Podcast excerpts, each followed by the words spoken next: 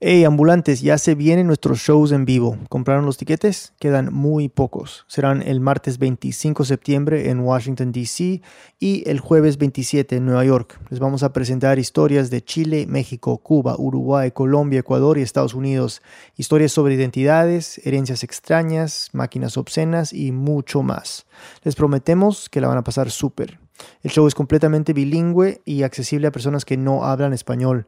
Para comprar los tiquetes ingresen a radioambulante.org slash en vivo. Gracias y nos vemos. Bienvenidos a Radioambulante desde NPR. Soy Daniel Alarcón. Hoy empezamos con él. Soy Diego Gómez. Eh, nací en Colombia, en el norte del valle, una región cafetera. Diego tiene 30 años y estudió biología en la Universidad de Quindío, en Armenia, una ciudad pequeña de Colombia.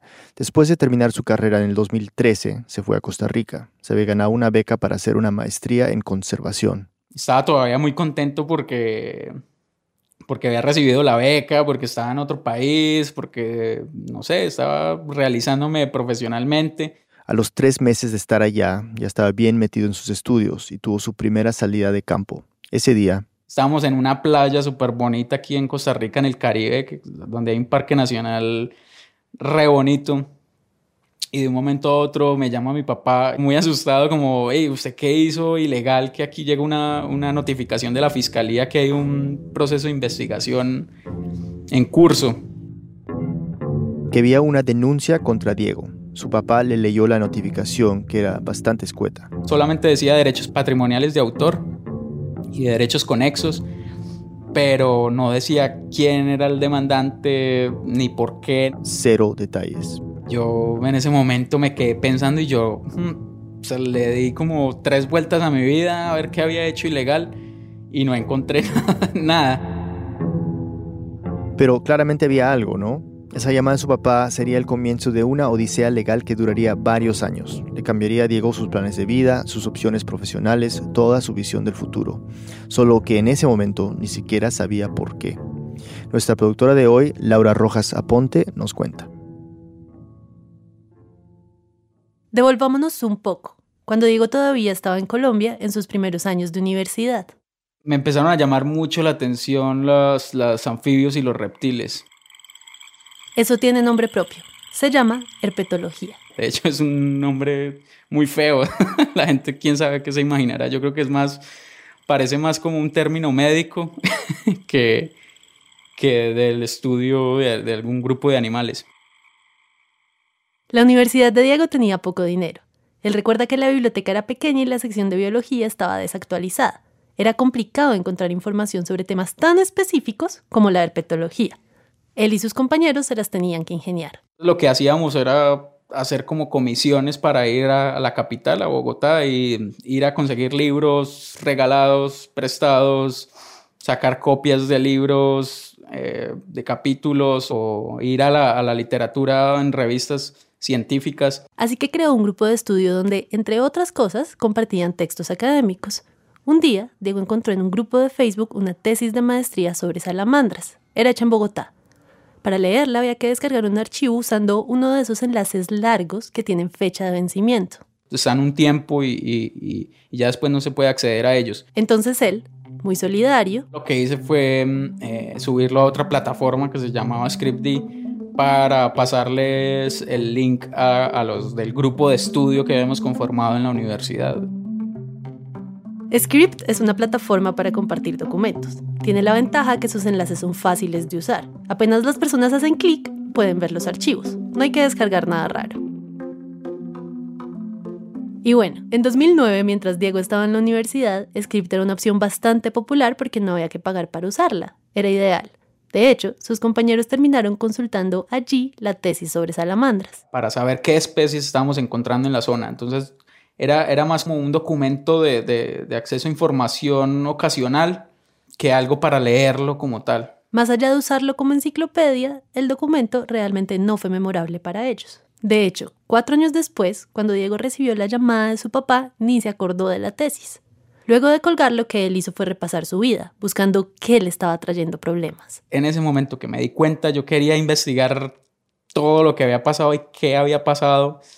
Yo necesitaba internet y no tenía internet. Porque claro, estaban en una playa en un parque nacional.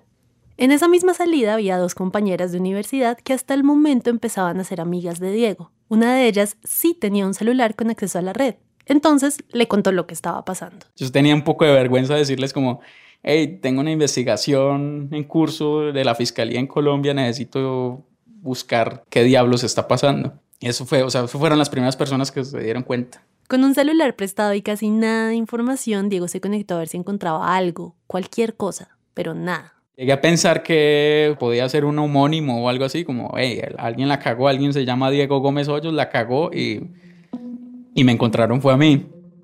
Cuando volví a San José, empecé a investigar en mis correos electrónicos, las redes, porque yo no me acordaba. Incluso llamó a algunos amigos de cuando él estaba en la universidad y en esas conversaciones entendió que la fiscalía lo buscaba por la tesis, esa sobre salamandras que había subido Script en 2009. No me acordaba lo que me había llevado a, a, compartir esa tesis y dónde la había compartido. Yo ni me acordaba de nada de eso. O sea, es como que fue, fue una, algo ocasional en mi vida porque Obviamente uno si le piden un artículo, uno va y lo busca o si lo tiene lo comparte. O sea, es una actividad tan usual dentro de las redes de, colaboradores de investigación que... No entendía. Él nos había atribuido la autoría de la tesis. Es más, al compartir el documento lo citó como había aprendido en la universidad. Entonces, ¿por qué lo estaban buscando? En español le decimos ley de derecho de autor, pero a veces vale la pena recordar que en inglés le dicen copyright, el derecho a copiar. Esos conceptos empiezan a aparecer en las leyes al tiempo que la imprenta. Un poco de historia. Con el invento de la imprenta, un libro podía llegar a una audiencia más amplia que antes. Pero cuando un libro era exitoso, el que más se beneficiaba no era el autor, sino el dueño de la imprenta que seguía produciendo libros, enriqueciéndose sin compartir la fortuna con el autor. Esto se volvió un tema en el Reino Unido. Entonces, en 1710 la corona inglesa intervino y dictó que los autores tenían el derecho a decidir quién podía copiar sus escritos y cuántas copias se podían hacer. Así, el autor le vendía su derecho a copiar a los impresores y pues ganaba mejor. Ese derecho se expandió a otros países y a todo tipo de creaciones. Hoy en día las fotos, los videos, las películas, los blogs, incluso los podcasts tienen copyright la idea es que los creadores tengan control sobre lo que hacen y así puedan cobrar por su trabajo. Por supuesto, del siglo XVIII a hoy la ley se ha vuelto más compleja, pero la idea de fondo sigue siendo la misma, contribuir a un modelo de negocio para los autores. El autor de la tesis sobre salamandras, un herpetólogo llamado Andrés Acosta Galvis, nunca le dio permiso a Diego para copiar su creación. O sea, Diego no tenía permiso de pasar la tesis de una plataforma a otra, y eso en Colombia puede ser un delito penal. Pero en ese momento Diego no encontraba mucha información sobre esto, porque... No hay muchos casos en el mundo de que se esté procesando a alguien por violación de derechos de autor en aspectos académicos. No encontraba precedentes, casos que pudiera estudiar para entender qué estaba pasando. Nunca se había visto las repercusiones que podía llegar a tener, y era tener a alguien procesado penalmente por utilizar el conocimiento sin ánimo de lucro. Pero no importaba que su caso fuera raro o que él estuviera educándose. La ley es la ley y Diego tenía motivos para preocuparse. Para comenzar, infringir el derecho de autor se castiga en Colombia con cárcel, 4 a 8 años. Y la pena tiene que ser cumplida en el país, o sea, le tocaba devolverse básicamente yo no me ponía a pensar, bueno, ¿y cuánto me van a cobrar? O, o, cómo es el proceso, o cuánto me voy a gastar. No, o sea, es qué putas está pasando.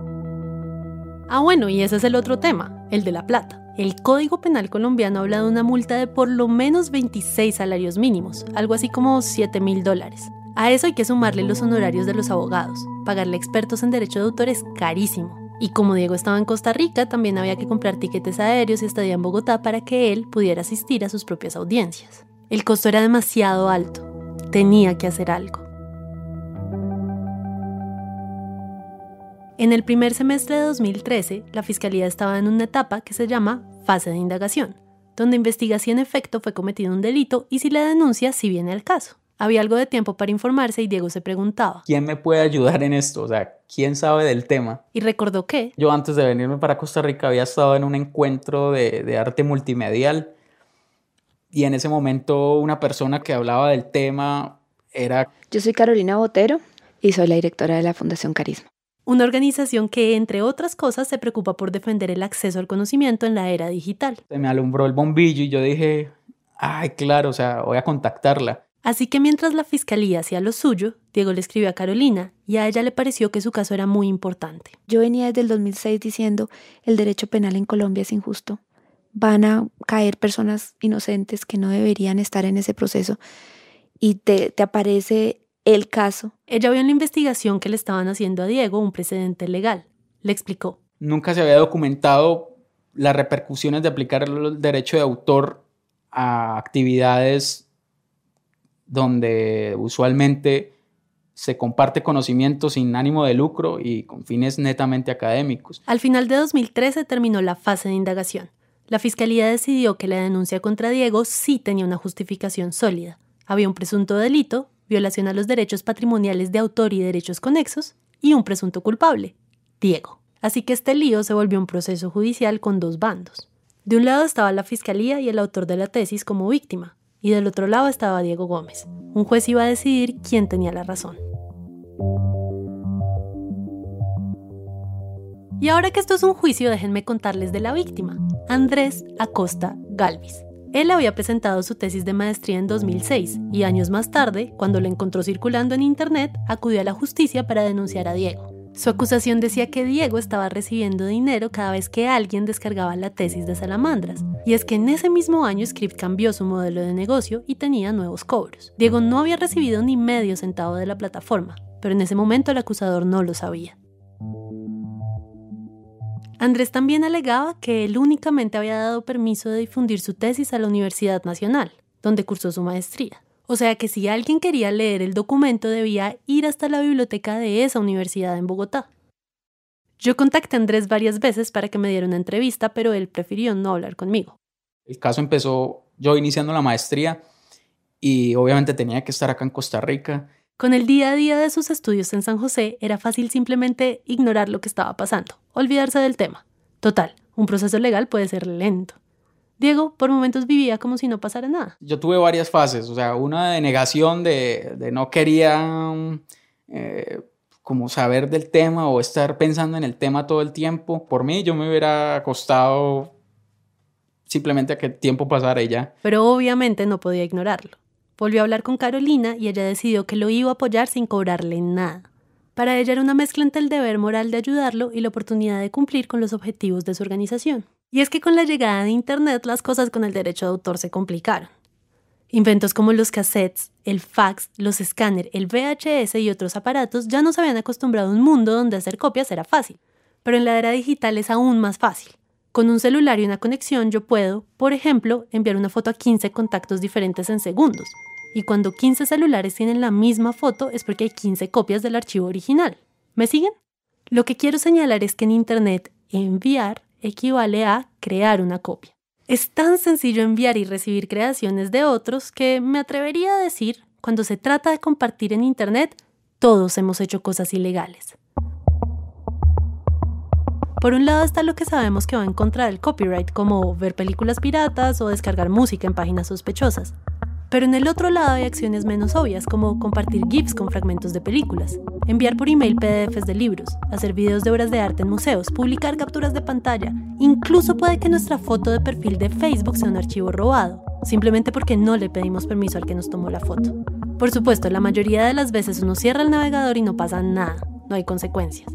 Pero si según una estricta interpretación de la ley todos somos delincuentes, entonces quizá el problema está en la ley. Por eso hay gente en distintos países que aboga por un derecho de autor más flexible. Con la facilidad que tenemos hoy de copiar cosas, las leyes se ven desactualizadas. En Colombia, por ejemplo, la ley de derecho de autor es de 1982. Entonces el plan de Carolina era muy sencillo. Ella y su equipo se ocuparían de la parte legal y Diego podría seguir estudiando en San José. Hablarían constantemente por teléfono para que Diego estuviera informado y tomara decisiones cuando fuera necesario. Él aceptó el plan encantado. Carolina era como, bueno, al grano, esto es lo que puede pasar, esto es lo que tenemos que hacer. Entonces, decida, ¿quiere o no? O sea, era muy fría, así como, pero yo creo que eso, ella fue la que me acabó esa etapa de negación ahora que lo pienso. Las audiencias del proceso judicial iniciaron el 30 de mayo de 2014. Pero ese día Carolina consiguió un abogado amigo que no sabía mucho de derecho penal, pero que estaba interesado en derecho de autor. Él asistió solo a la primera sesión. Cuando terminó, me dijo, esto no sirve.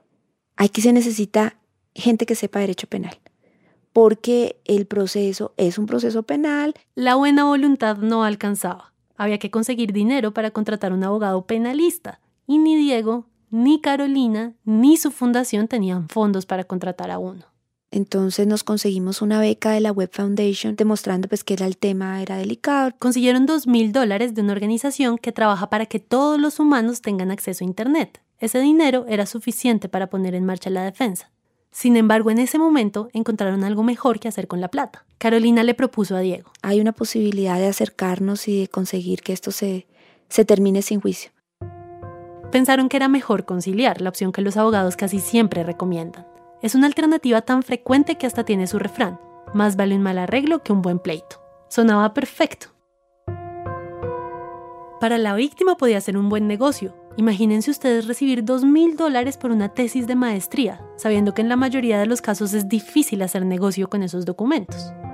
Para Diego era la oportunidad de escapar de un juicio. Eso significaba ahorrarse años de una pelea que no le interesaba dar. Pero el abogado de Andrés Acosta dijo que no y que realmente los daños habían sido mucho más grandes. Creo que nunca ni siquiera se llegó a mencionar la cifra porque la que él pidió fue tan grande que no había otra opción que asumir el pleito. Y esa era la opción más larga. La siguiente audiencia tardó casi un año y el proceso tuvo todo tipo de aplazamientos, vacaciones, cambios de juez, paros de trabajadores, cambios de abogados. Hubo un momento en el que el mejor escenario era que el proceso prescribiera, es decir, que la decisión de un juez se demorara tanto que el caso fuera archivado y como consecuencia Diego quedara absuelto. En este caso la fecha de prescripción era diciembre de 2017. Si para ese momento no había sentencia, él se salvaba. Y no era un escenario irreal porque en Colombia la justicia toma años. Lo que seguía definitivamente era un periodo de incertidumbre. Diego tenía que acostumbrarse a vivir en un limbo. Una pausa y volvemos.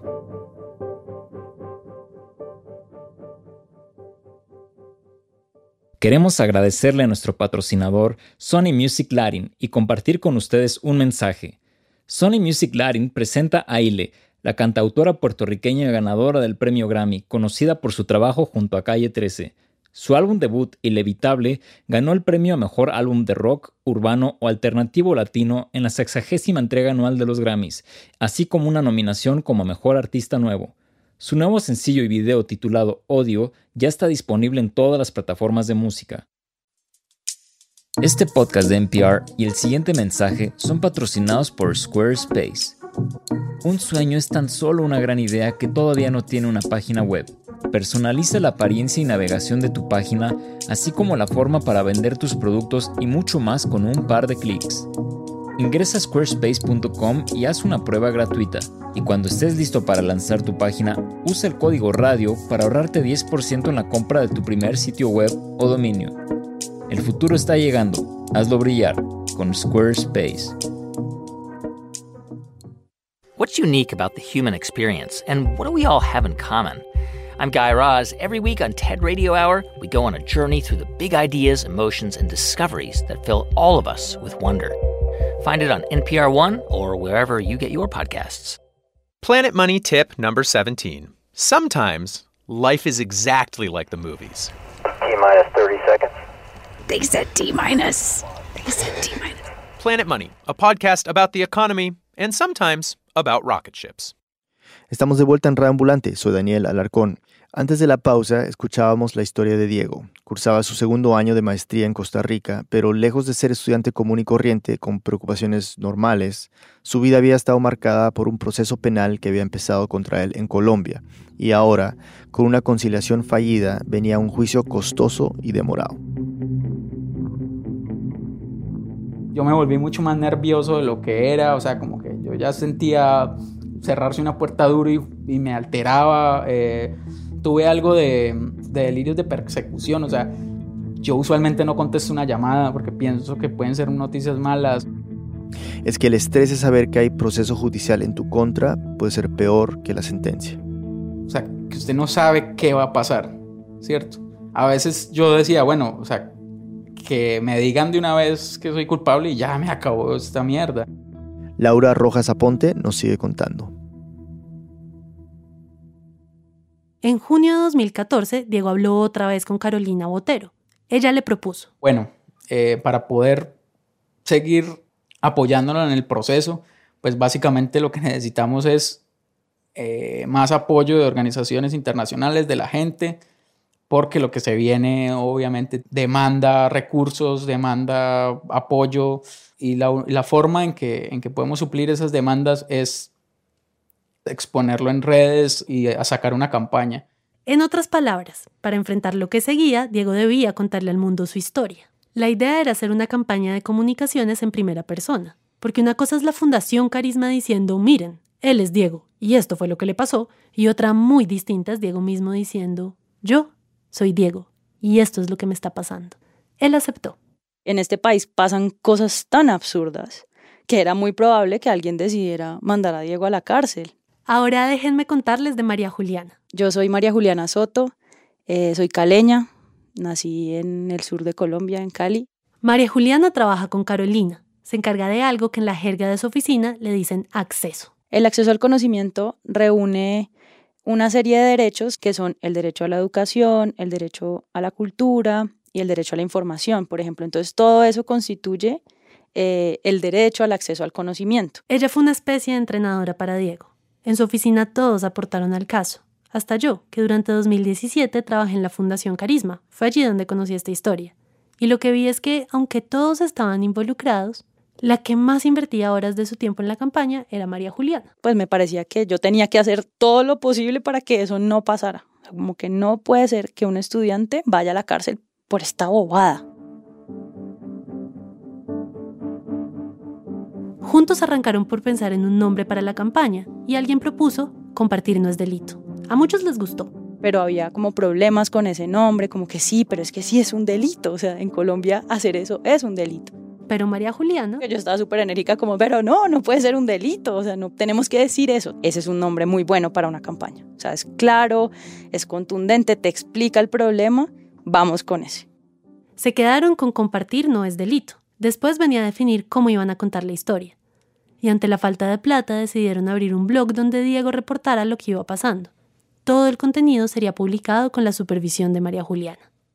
Las entradas de blog se escribían a varias manos desde Bogotá y San José, la primera fue publicada en julio de 2014. Se titulaba Mi historia. Después de contar un poco sobre él, Diego decía, En unos meses mi vida ha cambiado. Ahora estoy aprendiendo de audiencias, imputaciones, juicios y abogados.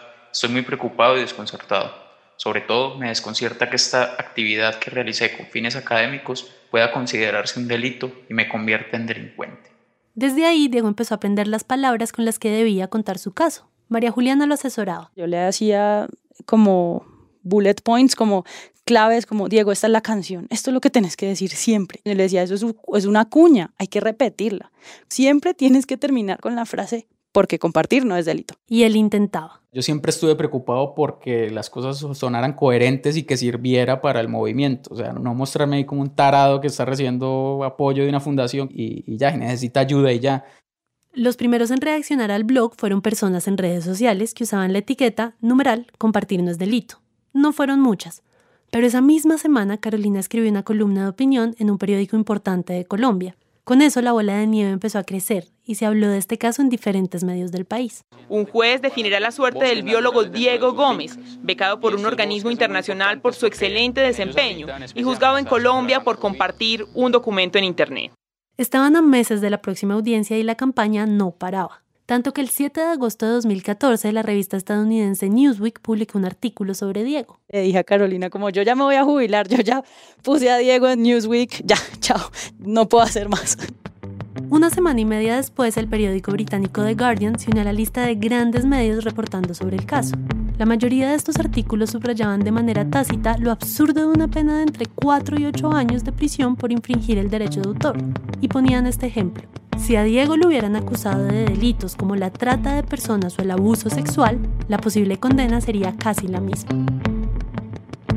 Que las personas de Estados Unidos o los europeos sintieran como tanta indignación por el caso de Diego, pues eso sí me sorprendió un montón. María Juliana celebraba y Diego aprendía a lidiar con su nueva fama. Y era como, puta, o sea, estoy montado en un bus y me acaban de llamar de una de las emisoras de radio más importantes de Colombia. Entonces eh, piten el bus para que le abran la puerta para bajarme a hablar tranquilo en una calle. A pesar de la bulla en medios, el proceso judicial se movía como habían anticipado, lentamente.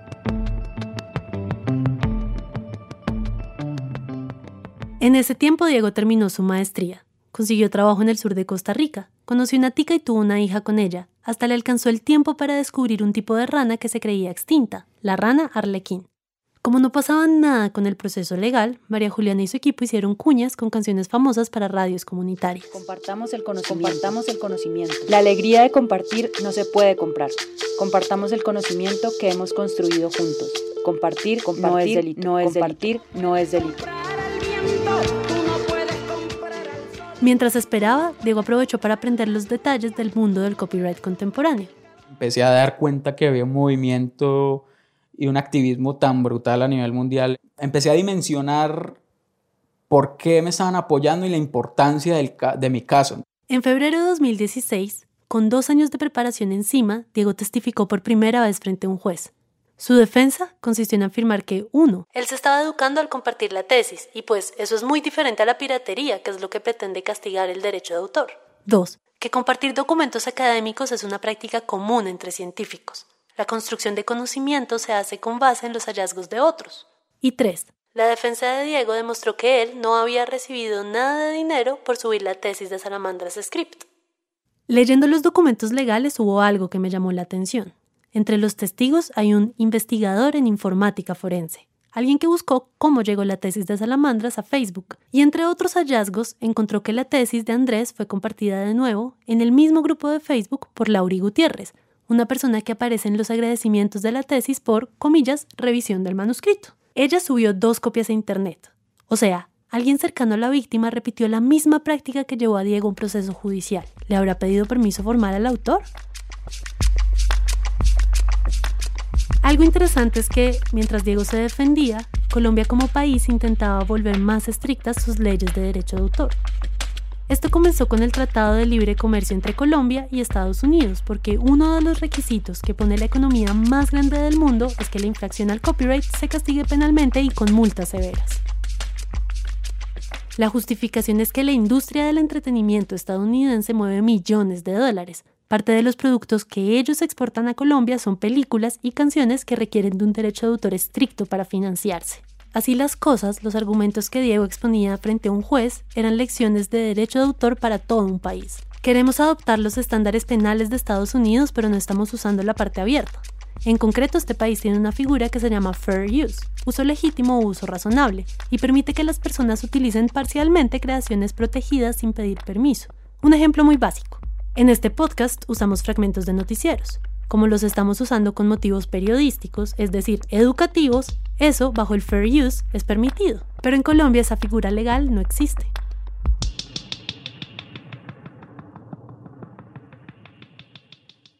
Al inicio de 2017 el juzgado citó una audiencia más, como tantas que se habían hecho. Recordemos que este año, el 2017, era importante para el caso de Diego porque si no se resolvía nada, los cargos prescribían y él quedaba absuelto. Quizá por esa razón todo empezó a avanzar más rápido. A esa sesión solo asistieron Carolina y los abogados del caso. Esa vez íbamos seguros de que iba a haber alegatos. Y así fue. Cada uno de los bandos alegó. Y justo después, de la manera más inesperada, la juez dijo no culpable. En ese momento Carolina empezó a escribir frenéticamente por chat, contándole a Diego, a María Juliana y al resto del equipo la noticia es que nadie anticipó que ese día la juez iba a cerrar el caso. Yo estaba en una reunión con mi familia y yo parecía loca, como que saltaba y nadie entendía y mi mamá les decía, es que es lo del biólogo, lo del biólogo. Y yo como, pero es que ya, por fin, por fin, por fin. Yo estuve contento, pero yo no soy muy emotivo, o sea, yo no me puse a saltar y a gritar, ni, o sea, obviamente el proceso fue muy difícil para mí, pero... Y bueno, yo celebré, le mandé una foto a Diego como con una cerveza, como, ah, soy feliz, felicitaciones. Lo recibí como muy tranquilo, como, uff, ya por fin. Fue más un por fin que, eh, qué chimba, no, o sea, no fue así como eh, celebración ni nada. Yo creo que la gente estaba más contenta que yo. yo lo recibí más como una tranquilidad. Yo creo que no era un motivo de celebración, sino más un motivo de, puta, puedo descansar. O sea, mi cabeza ya puede descansar. El denunciante apeló, pero en cuestión de medio año ya estaba resuelto todo. La sentencia final dice que Diego sí violó la ley, debió haber pedido permiso. Sin embargo, también dice que Diego no tuvo la intención de dañar al autor, tampoco ganó dinero. Y lo más importante, el hecho que la tesis estuviera en script no disminuyó las posibilidades de que el autor comercializara su obra. Esas tres cosas pesaron más. Los que celebraron vieron la sentencia como un precedente. La idea es que en el futuro la ley de derecho de autor se use para lo que fue pensada, combatir la piratería, no para llevar al estrado a gente que quiere educarse, en especial cuando esas personas son estudiantes de ciudades pequeñas, con poco dinero para comprar suscripciones a revistas científicas o a bases de datos especializadas. Yo renuncié a la Fundación Carisma meses después de la sentencia del tribunal, y me quedé con esta historia en la cabeza. En especial me quedé pensando en una pregunta. Ahora se las paso a ustedes. ¿Por qué Diego terminó en estas? Es decir, porque tantos países tienen leyes de derecho de autor que permiten que uno denuncie a estudiantes por compartir PDFs académicos.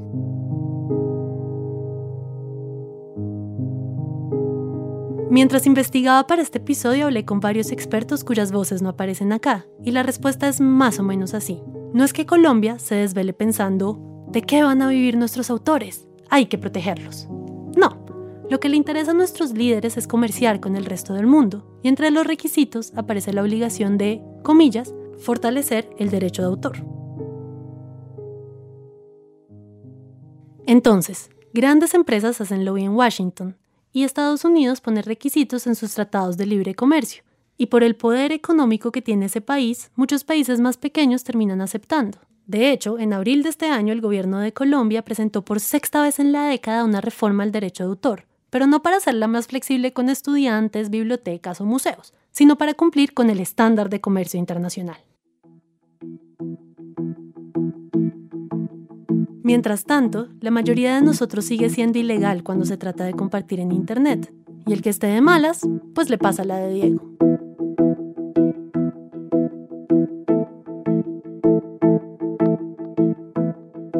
Laura Rojas Aponte vive en Bogotá y se dedica a hacer proyectos digitales donde habla sobre tecnología y cultura. Pueden escucharla en el podcast Cosas de Internet. Tendremos un link desde nuestra página web. Esta historia fue editada por Camila Segura y por mí. La música y el diseño en sonido es de Andrés Aspiri, Victoria Estrada y Solfact Checking. El resto del equipo de Rambulante incluye a Jorge Caraballo, Patrick Mosley, Ana Prieto, Barbara Sawhill, David Trujillo, Elsa Liliana Ulloa, Silvia Viñas y Luis Fernando Vargas. Nuestras pasantes son Lisette Arevalo y Andrea López Cruzado. Carolina Guerrero es la CEO. Rambulante se produce y se mezcla en el programa Hindenburg Pro. Para escuchar más episodios y saber más sobre esta historia, visita nuestra página web rambulante.org. Rambulante cuenta las historias de América Latina. Soy Daniel Alarcón. Gracias por escuchar.